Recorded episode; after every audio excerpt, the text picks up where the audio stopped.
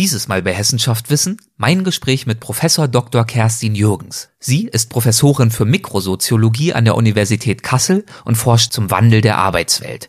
Über diesen Wandel und die Arbeit der Zukunft und die Zukunft der Arbeit sprechen wir in dieser Folge. Los geht's. Leidenschaftliche Wissenschaftler erzählen von aufregenden Forschungsprojekten und zukunftsweisenden Erkenntnissen. Jede Folge ein neuer Streifzug durch die Faszination Wissenschaft.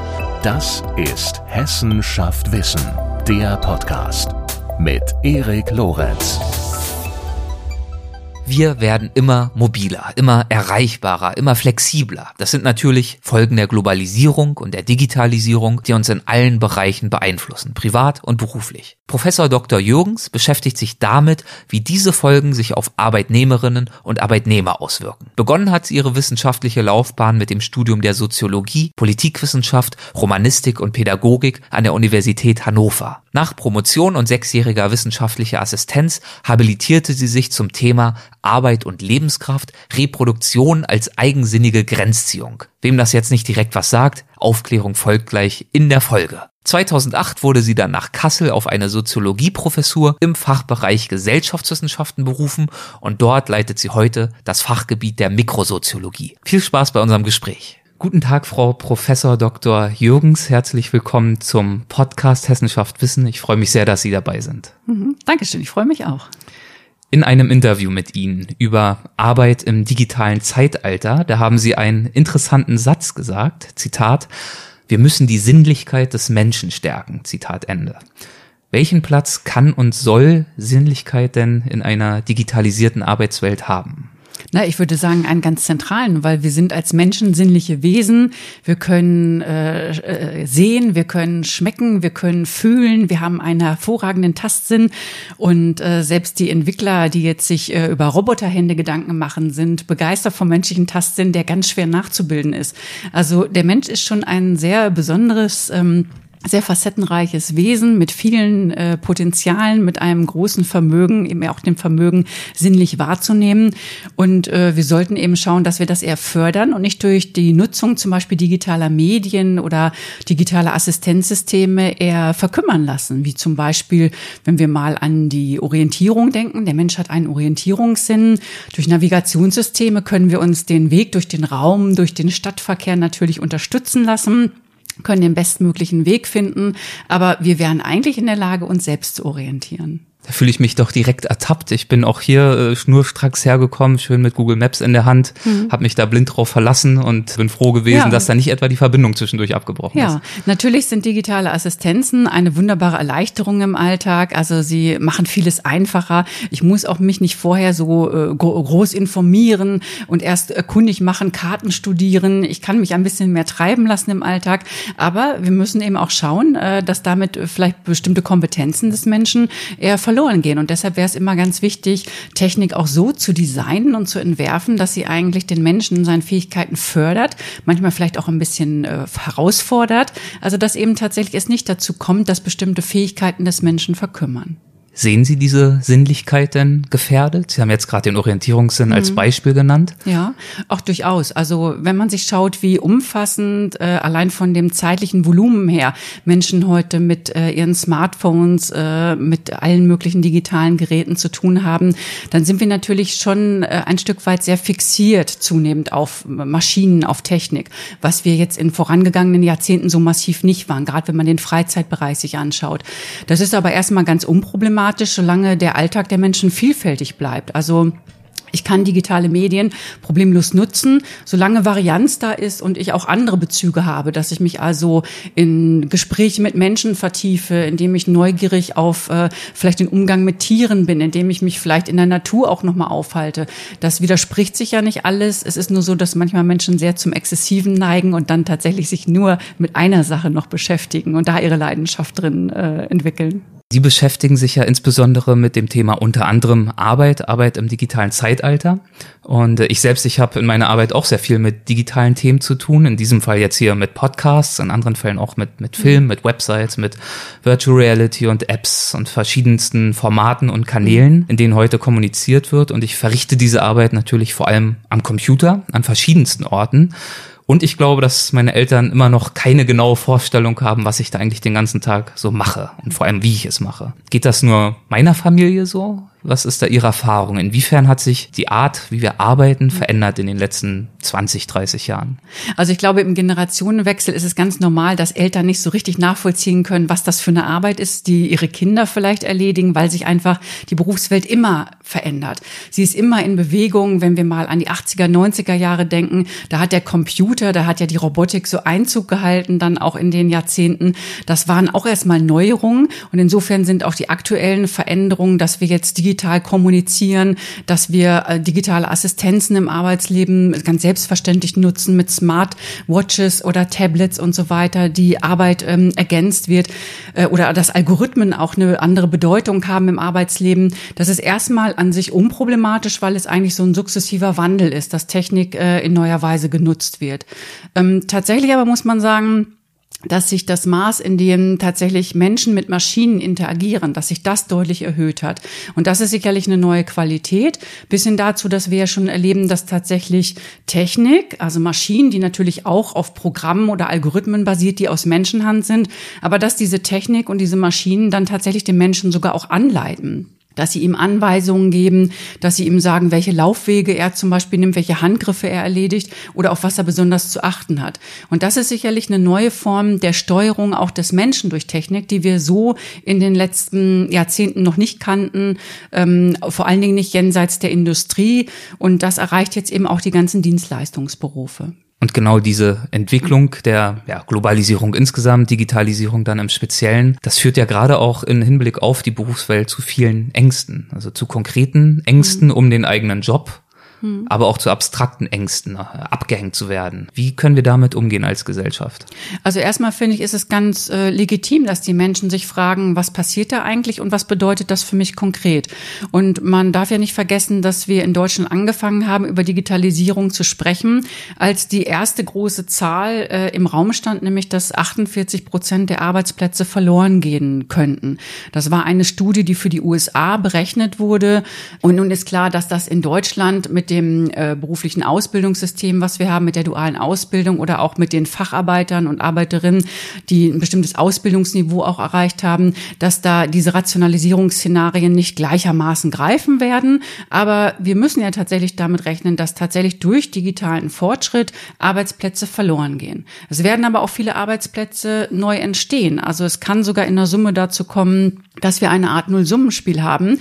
Aber das äh, nützt natürlich dem Einzelnen nicht, der vielleicht in einer Branche, in einem Bereich arbeitet, der tatsächlich eher rationalisiert wird. Und insofern sind diese Ängste berechtigt. Und es ist jetzt Aufgabe der Gesellschaft zu gucken, wie man einen solchen Strukturwandel tatsächlich umfassend gestaltet. Ähm, das kann dazu führen, dass das im Generationenwechsel aufgeht, also dass die älteren Generationen in manchen Bereichen in die Rente gehen und dann äh, darüber quasi dann nicht mehr betroffen sind von äh, vom Strukturwandel. Es kann aber auch bedeuten, dass man besonders äh, Bereiche vielleicht unterstützen muss und den Menschen entweder Weiterbildung oder auch Umqualifizierung in andere Berufsfelder finanzieren und anbieten muss, damit sie den Wandel mitgehen können. Was bedeutet dieser Wandel für die Qualifikation junger Menschen, für deren Ausbildung, deren Studium? Was muss da verändert werden, um sie eben fit zu machen für diese Arbeit im digitalen Zeitalter, in Anführungszeichen? Also wir sollten hier sehr breit ansetzen. Also wir erleben ja gerade, dass wir zum Beispiel mit dem Digitalpakt Schule eine große Offensive haben. Da werden Milliardenbeträge jetzt investiert, darin äh, die Schulen fit zu machen fürs digitale Zeitalter. Das ist vor allen Dingen aber erstmal eine infrastrukturelle Unterstützung. Also dass zum Beispiel die Schulen ans WLAN kommen, dass sie mit äh, Laptops ausgestattet werden werden. Also viel ist da erstmal technisches Equipment. Und eine ganz andere Komponente ist aber die Frage, inwiefern wir uns auch geistig, also auch in dem, wie wir an Dinge herangehen, wie wir Prozesse organisieren, wie wir auch ähm, Arbeitsprozesse verstehen und organisieren, dass wir da auch versuchen, gedanklich neue Wege zu gehen. Also insofern würde ich immer sagen, Das eine im digitalen Zeitalter ist, dass gerade die jungen Generationen, aber auch ältere, sich ähm, kompetent machen darin, Technik zu verstehen, die Funktionsweise von Technik zu verstehen, lernen nachzuvollziehen, wie zum Beispiel auch äh, Systeme zu Entscheidungen kommen.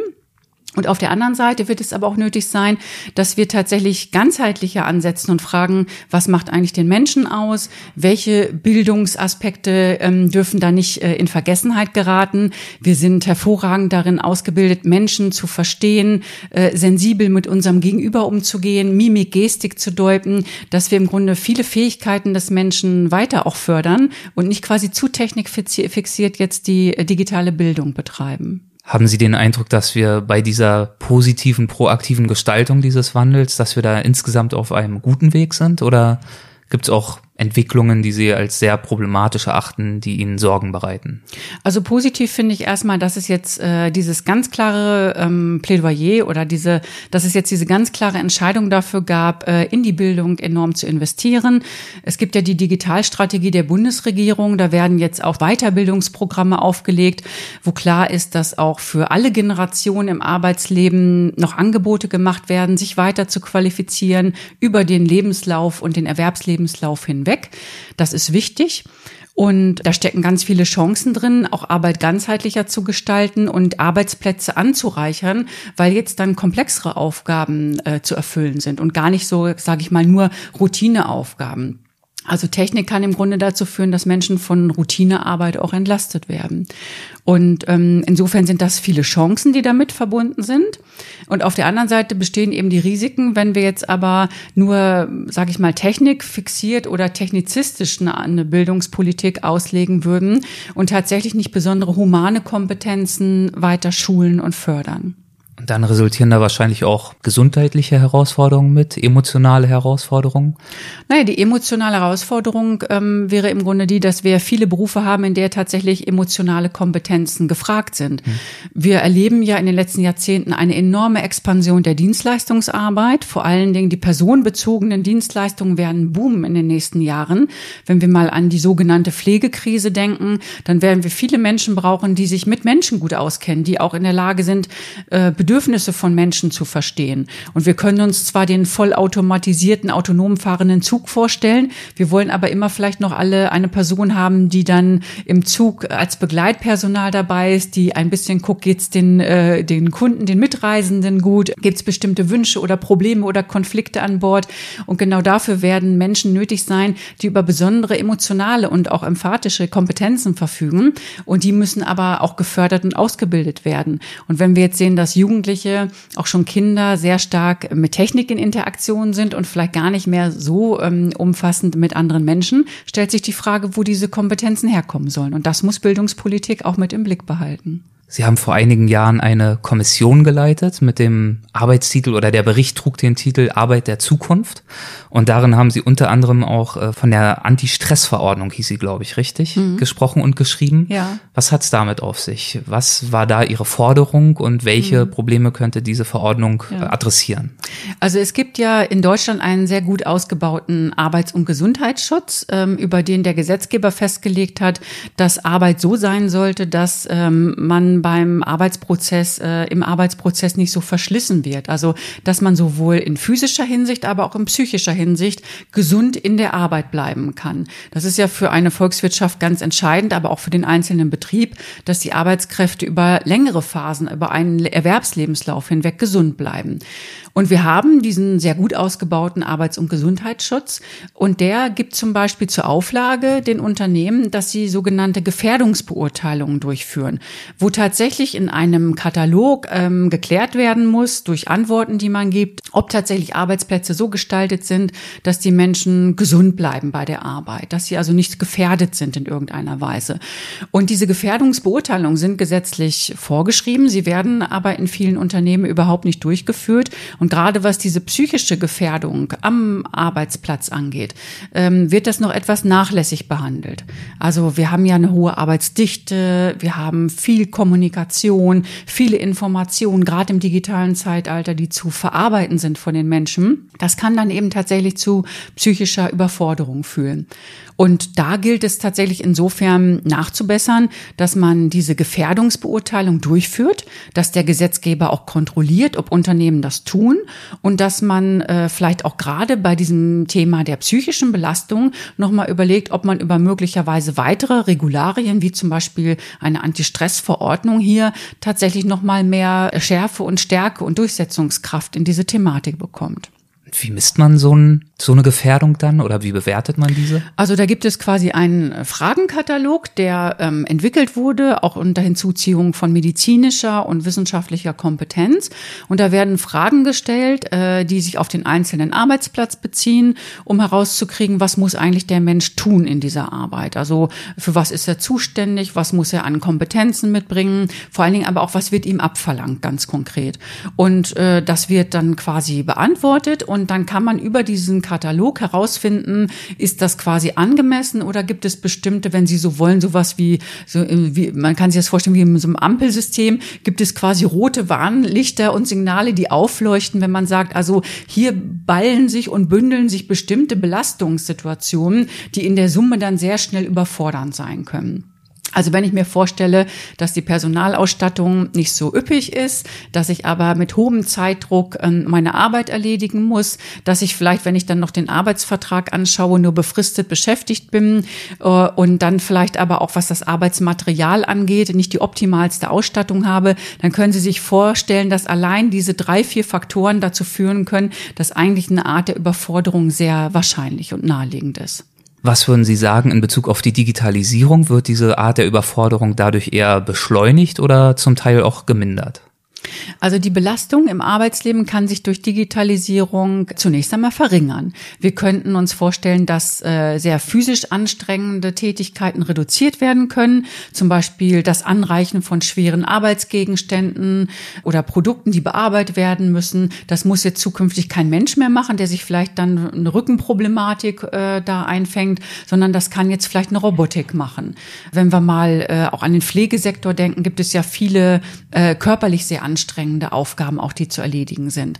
Also insofern kann da Technik, ähm, Maschinen, Robotik, aber auch zum Beispiel äh, Software kann viele Prozesse entlasten. Sie kann zum Beispiel auch dazu führen, dass vielleicht eine stupide Dateneingabe durch den Menschen äh, auch nicht mehr nötig ist, was ja auch eine sehr, äh, sage ich mal, monotone Arbeit ist, die den Menschen, äh, gerade weil sie so monoton ist, so sehr stark ähm, in Anspruch nimmt. Und wenn das jetzt maschinell erledigt werden kann, ist das erstmal ein großer Gewinn für die Arbeitswelt. Also da steckt auch das Potenzial einer Humanisierung des Arbeitslebens in der Technikentwicklung drin. Und auf der anderen Seite sehen wir aber, dass durch die Nutzung von Technik, wenn wir mal an die digitale Kommunikation denken, dass dadurch enorm viel, ähm, sage ich mal, Beschleunigung in den Arbeitsalltag kommt. Ich habe immer eine permanent volle Mailbox, die ich äh, abarbeiten muss. Alle Informationen muss ich nicht lang suchen, sondern habe sie zugänglich zugänglich. Das bedeutet aber, ich muss diese Informationen immer auch äh, erstmal auswählen. Ich muss entscheiden, welche Informationen sind relevant. Ich muss mit der Vielfalt der Informationen klar machen. Gleichzeitig muss ich viel kommunizieren, äh, werde viel angefragt, bin sehr komplex auch vernetzt mit anderen Menschen. Und insofern kann es sein, dass die Arbeit sehr viel dichter wird, dass die Abläufe beschleunigt werden, dass vielleicht auch äh, Routineaufgaben, die eine entlastende Funktion haben, weil ich einfach mal eine halbe Stunde was vielleicht ganz routinemäßig machen könnte, was mein Gehirn mal etwas anders beansprucht, das wäre durchaus gesundheitsförderlich. Wenn das jetzt wegfällt alles, ähm, dann äh, kann es eben schwierig sein, wenn quasi nur noch in dieser sehr beschleunigten, kommunikationsdichten Arbeitsatmosphäre jemand tätig ist. Das bezieht sich also auf die individuelle Arbeitsatmosphäre. Wie ist es denn insgesamt betrachtet? Würden Sie sagen, dass die Digitalisierung die soziale Gleichheit und Ungleichheit auf dem Arbeitsmarkt eher positiv oder negativ beeinflusst? Also ähm, Digitalisierung bietet erstmal eine große Chance dafür, dass auch Menschen, die vielleicht eine körperliche Einschränkung haben oder vielleicht, äh, sage ich mal, ein bisschen Anleitung brauchen, eine bestimmte Aufgabe zu erledigen, äh, da kann ich jetzt zum Beispiel durch eine digitale Unterstützung, kann ich diese Menschen Menschen zu ganz viel mehr befähigen. Also sie können auf einmal vielleicht Dinge tragen, weil sie brauchen sie nicht mehr selbst zu tragen, sie kriegen sie angereicht. Oder aber ich habe ein Tablet dabei und das Tablet gibt mir bestimmte Informationen. Selbst wenn ich mir vorstelle, dass eine Arbeitskraft sprachliche Barrieren hat, äh, dann kann ich mir ähm, ja im Grunde digital unterstützt eine sprachliche Kompetenz dazu holen. Also es steckt in der Technik im Grunde, in den technologischen Innovationen der letzten Jahre, das Potenzial, Menschen in ganz neuer Weise in die Arbeitswelt einzubeziehen. Und auf der anderen Seite liegt aber natürlich auch das Risiko darin, dass ich damit vielleicht Menschen Arbeit wegnehme, die diese Arbeit eben genau vorher gemacht haben. Und das ist so im Grunde die Zweischneidigkeit des digitalen Wandels, dass wir ihn als äh, Chance nutzen können, dass ihm aber Nachteile inhärent sind und dass es jetzt darum geht, die abzufedern und auszugleichen, damit es eben nicht tatsächlich dann zu sozialen Spreizungen und Polarisierungen kommt. Ich glaube, ich habe in diesem Zusammenhang auch in einem Interview mit Ihnen den Begriff der Digitalisierungsdividende irgendwo gesehen, wo mhm. es darum ging, dass es eben natürlich Profiteure gibt, ja. die diese Dividende einstreichen und mhm. auf der anderen Seite Verlierer, die eben eher unter diesen Entwicklungen ja. leiden oder mit mhm. Herausforderungen konfrontiert ja. sind.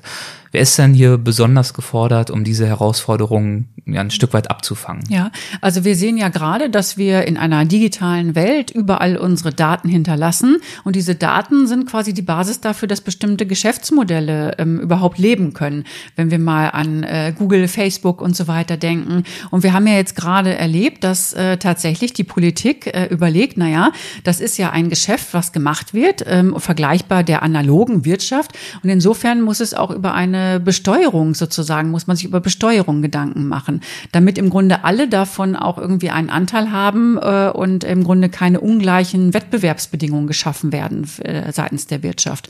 Und das ist so ein erster Ansatzpunkt. Und wenn wir tatsächlich erleben, dass durch ähm, den Einsatz von Robotik und Maschinen tatsächlich Arbeit äh, effizienter äh, gestaltet werden kann, dass sie produktiver wird, dass Rationalisierungsprozesse möglich werden, dann stellt sich schon die Frage, warum warum nicht alle davon profitieren sollten und im Grunde der Ertrag aus dieser Rationalisierung auch wieder an die Gesellschaft zurückfließt. Was ganz ähnliches haben wir als Grundgedanke bei so Debatten rund um die CO2-Steuer. Wenn eine CO2-Steuer zur Erhaltung der Natur ähm, und äh, des Klima, äh, zum Klimaschutz ähm, quasi zur Haushaltskonsolidierung genutzt werden würde, dann hat sie keine große Akzeptanz. Wenn wir aber sagen, dass diejenigen, die zum Beispiel ähm, ein geringes Haushaltseinkommen haben, das wieder zurückbekommen, um auch den Klimaschutz und CO2-Steuer mitzubezahlen zu können als Konsumentinnen und Konsumenten, dann wird das eine große Akzeptanz schaffen in der Gesellschaft. Und ähnlich kann man sich das mit der Digitalisierung vorstellen.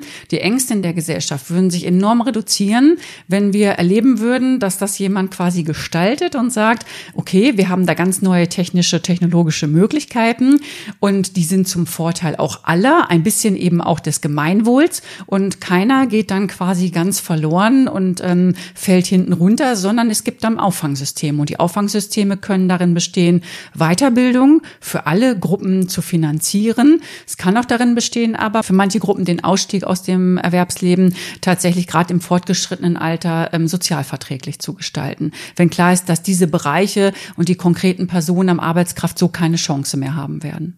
Das sind einige der vielen Themen, mit denen Sie sich persönlich beschäftigen in Ihrer Forschung, aber auch hier im Fachgebiet Mikrosoziologie an der Uni Kassel. Womit, mit welchen Fragen und Themen beschäftigt sich dieses Fachgebiet ansonsten noch? Können Sie uns da mal so einen kleinen Überblick geben? Mhm.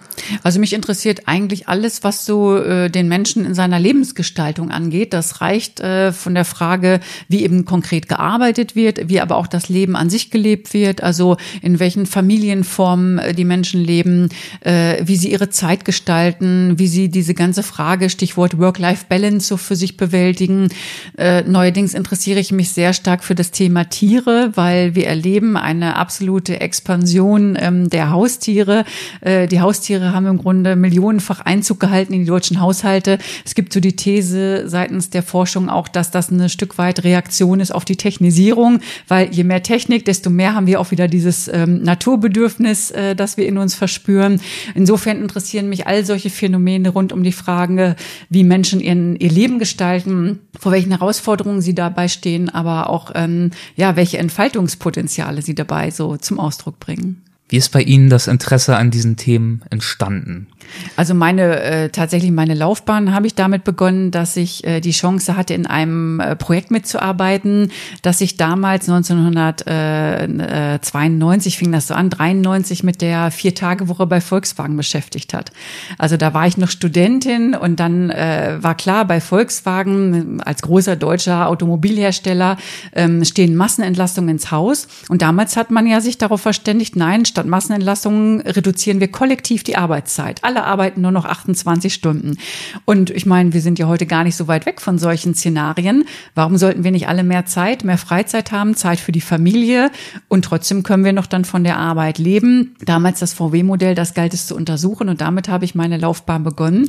Und äh, ja, seitdem hat mich das Thema Arbeit, aber auch Arbeit und Leben dann gar nicht mehr so losgelassen. War das Ihre Promotion oder Habilitation? Ja, das war meine Doktorarbeit, die ja. habe ich dann zu dem Thema äh, geschrieben, äh, mit dem Titel Zwischen Volks- und Kinderwagen. Also die interessante Frage, was machen jetzt dann die äh, Väter, die Männer, das sind ja bei Volkswagen doch auch äh, zuhauf dann Männer, ähm, äh, widmen sie sich dann der Familie oder nicht? Und zu welchen Ergebnissen sind Sie da gekommen? Ja, interessanterweise ähm, habe ich herausgefunden, dass ja zunächst einmal die Skepsis groß war. Keiner konnte sich vorstellen, von vorher 35 oder mehr Stunden auf 28 zu reduzieren. Ähm, das wurde natürlich ein bisschen schmackhaft gemacht durch einen Einkommensausgleich. Das heißt, so groß war dann der finanzielle Verlust nicht. Aber interessant war, nach einer Gewöhnung ähm, von ein, zwei Jahren war das völlig normal. Also es war völlig normal, den Freitag frei zu haben.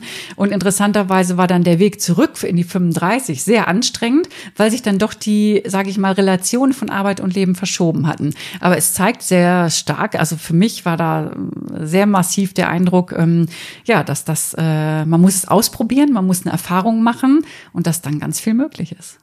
Das war also der Titel ihrer Promotion, die Habilitation. Die hatte einen Titel, der ist schon ein bisschen rätselhafter, nicht ganz so schmissig. Mhm. Arbeit und Lebenskraft, Reproduktion als eigensinnige Grenzziehung. Was heißt das, Reproduktion als Grenzziehung? Ja, das heißt, ähm, äh, dass die Menschen schon auf sich acht geben müssen. Also sie müssen schon aufpassen, dass sie äh, selbst für sich zuständig sind und dass sie ähm, auch acht geben, dass sie eben nicht übertreiben, sage ich mal, auch mit dem Arbeiten. Also ich schreibe, habe das Buch als Arbeitssoziologin ja geschrieben.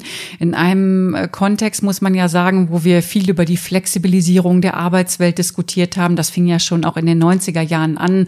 Die Zeiten wurden flexibel. Ähm, es gibt keine Vorgaben mehr von Vorgesetzten, sondern man arbeitet in Projekten. Man hat so Zielvorgaben, aber der Weg dahin ist den Einzelnen überlassen. Wir arbeiten alle heutzutage selbstverständlich in den wissensbasierten Dienstleistungsberufen ganz selbstständig, aber eben mit der Gefahr, dass wir auch dann aufpassen müssen, die Pausen nicht zu vergessen und eigentlich unsere Gesundheit äh, und die Erhaltung unserer Gesundheit selbst auch im Blick zu behalten. Sicherlich kann man sagen, müssen die strukturellen Rahmenbedingungen stimmen. Da ist auch ein Gesetzgeber für zuständig. Da muss der Arbeits- und Gesundheitsschutz greifen. Da ist es auch sinnvoll, dass wir ein Arbeitszeitgesetz haben in Deutschland.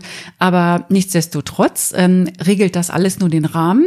Und im Konkreten muss ich es im Grunde selbst machen. Und das ist im Grunde Thema des Buches gewesen, vor welchen Herausforderungen die Menschen stehen in dem Zusammenhang. Das ist ja wirklich eine große Herausforderung. Ich glaube, viele Menschen haben dieses Thema, diese Selbstverantwortung, sich dann auch ein Stück weit zu schützen vor diesen Entwicklungen, gar nicht mehr im Blick, oder? Ja, also ähm, ich glaube, dass gegenwärtig aber die Sensibilität wieder sehr, sehr groß ist. Das hat damit zu tun, dass dieses Thema Burnout sehr in den Medien auch diskutiert wurde und sehr präsent war. Viele kennen inzwischen Personen, die tatsächlich vom Phänomen und vom Problem betroffen sind. Viele Familienangehörige sind ja auch mit betroffen, Freunde und so weiter, wenn sowas jemandem passiert.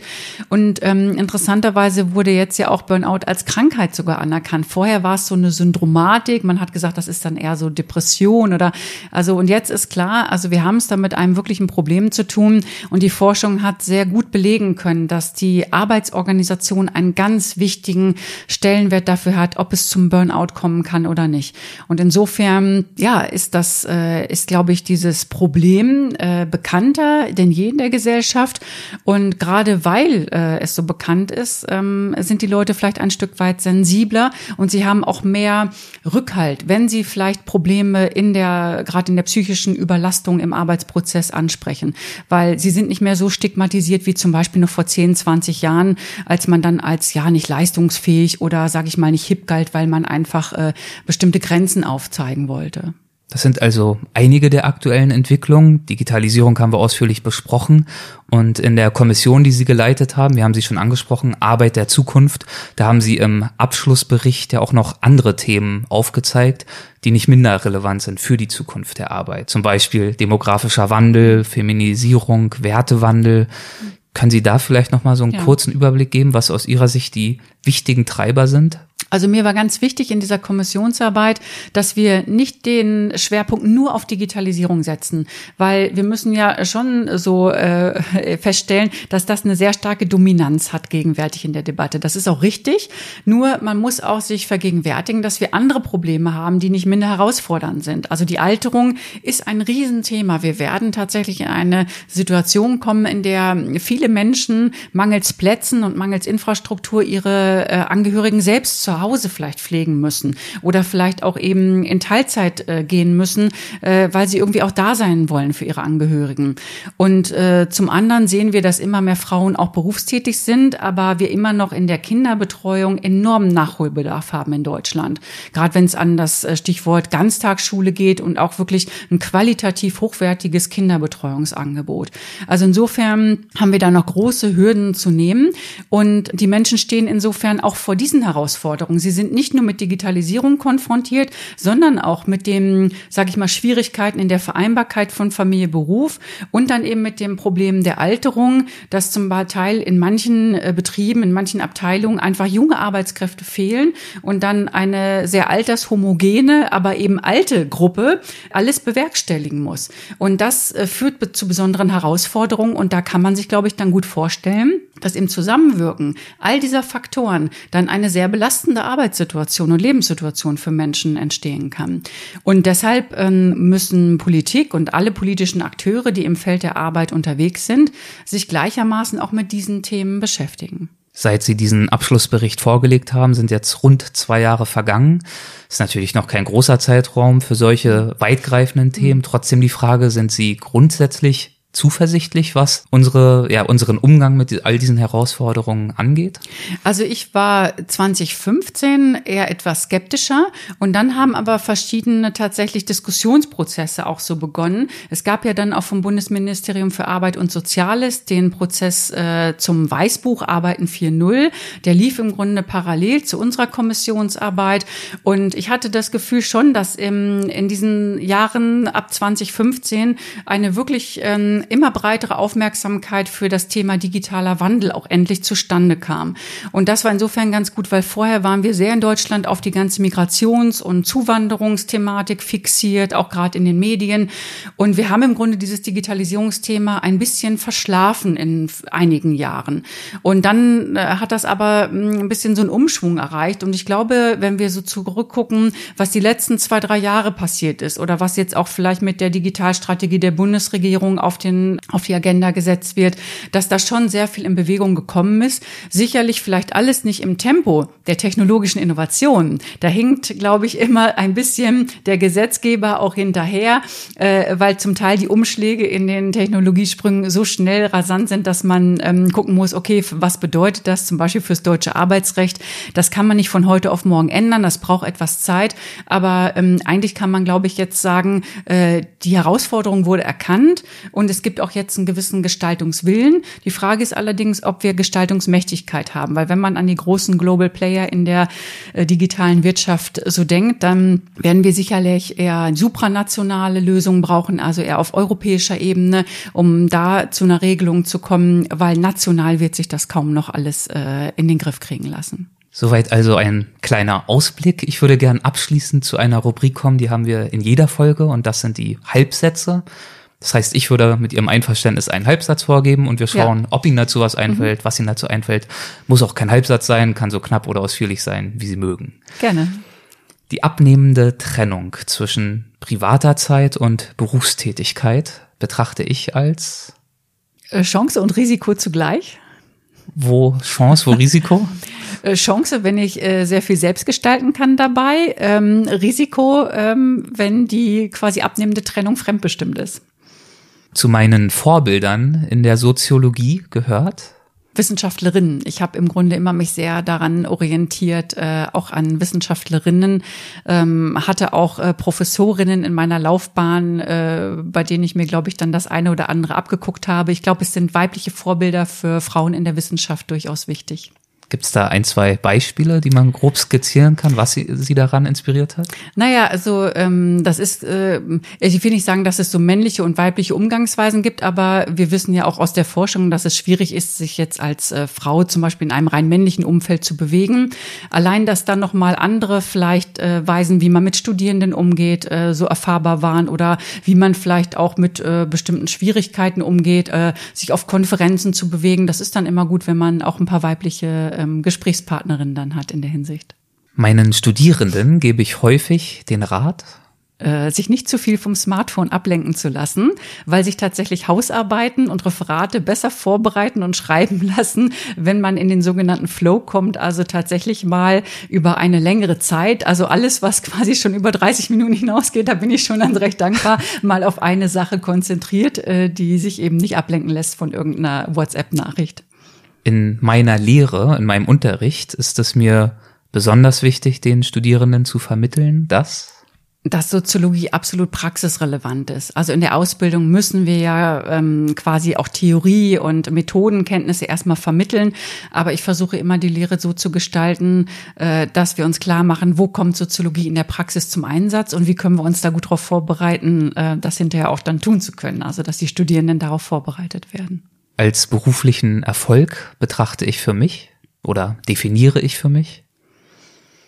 Als beruflichen Erfolg betrachte ich, dass ähm, äh, Leute vielleicht hören oder lesen, was ich sage oder schreibe und dass sie sagen, ja, das stimmt irgendwie. Das hat was mit meinem Leben zu tun und das äh, das ist da ganz gut beschrieben und das Problem ist erkannt worden. Das ist eigentlich, glaube ich, das größte Lob für mich als Soziologin, wenn ich weiß, ich habe äh, die Lebenslage der Leute, das Problem, was sie umtreibt, dass ich das identifiziert habe und dann vielleicht mit meiner Kenntnis von Rahmenbedingungen oder vielleicht auch von Einflussfaktoren und auch Akteuren, die zuständig wären, dass ich dann sagen kann, wer sollte hier eigentlich was machen, dass ich im Grunde zeigen kann, was wäre möglich in der Gesellschaft und was wird warum behindert das ist eigentlich so mein Job als Soziologin.